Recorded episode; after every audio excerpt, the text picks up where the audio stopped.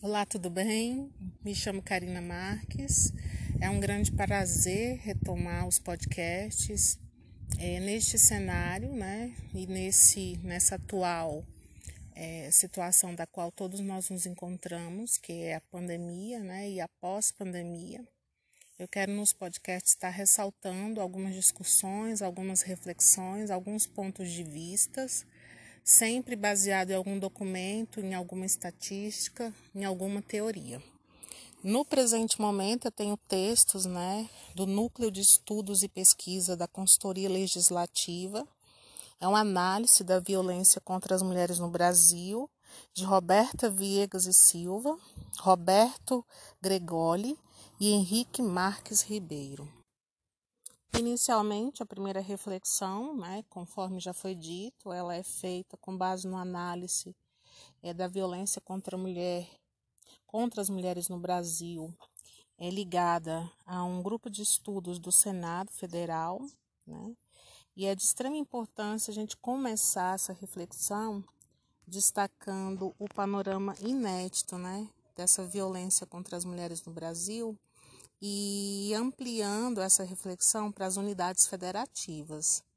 É, inicialmente, a gente tem, por exemplo, aqui no nosso estado, no estado de Goiás, e simplificando isso para os municípios de Valparaíso, de Goiás e Cidade Ocidental, é sempre é, enfatizar quais são as ações a nível de município, né, que alcançam ou que enfrentam esse tipo de cenário. Nós sabemos que é, nós somos regidos né, pela Lei Maria da Penha e diante dessa, dessa legislação nós temos alguns pontos. Né? Inicialmente, o primeiro aspecto, que é a violência doméstica e familiar, e o segundo aspecto, a violência contra as mulheres. Né?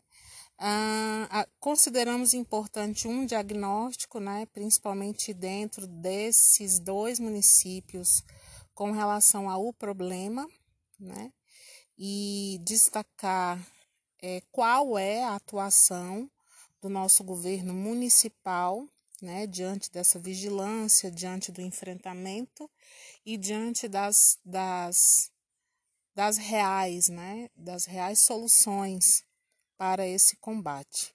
O outro é a gente, é, eu, né, de um modo especial, conduzir vocês que me ouvem a perceber que esse debate acerca dessa violência, ela engloba também um aspecto que a gente chama de fenômeno estrutural. Por quê? Porque quando a gente pega né, determinadas instituições, e a gente percebe que dentro dessa estrutura ainda muito engessada, alcança, é, em sua maioria, apenas, né, e aí eu, eu, eu considero importante a gente fazer essa reflexão, uma maioria, né?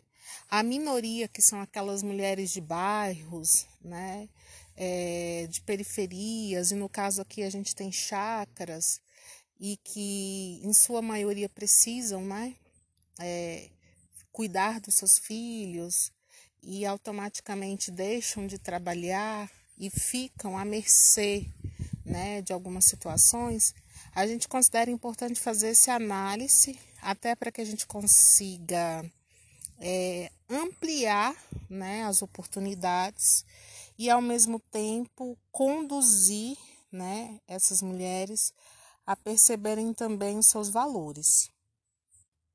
Eu vou citar aqui, por exemplo, dentro da, da Lei Maria da Penha, que é a Lei 11.340 de 2006, a gente tem, por exemplo, aqui é um, um, um dado de que no Brasil, nesses últimos anos, foram marcados por importantes iniciativas governamentais e destacando especialmente o campo legislativo, né, para o enfrentamento do problema contra a violência das mulheres. E a gente percebe, né, eu enquanto mulher, e, e a gente encara dentro da nossa realidade é, nua e crua, que nem sempre é, os governos municipais eles estão preocupados em ampliar né, esse acesso é, direto né, das suas, dos seus planos de governo em prol desse combate ou que consiga alcançar também essas mulheres que já passaram por esse tipo de violência doméstica,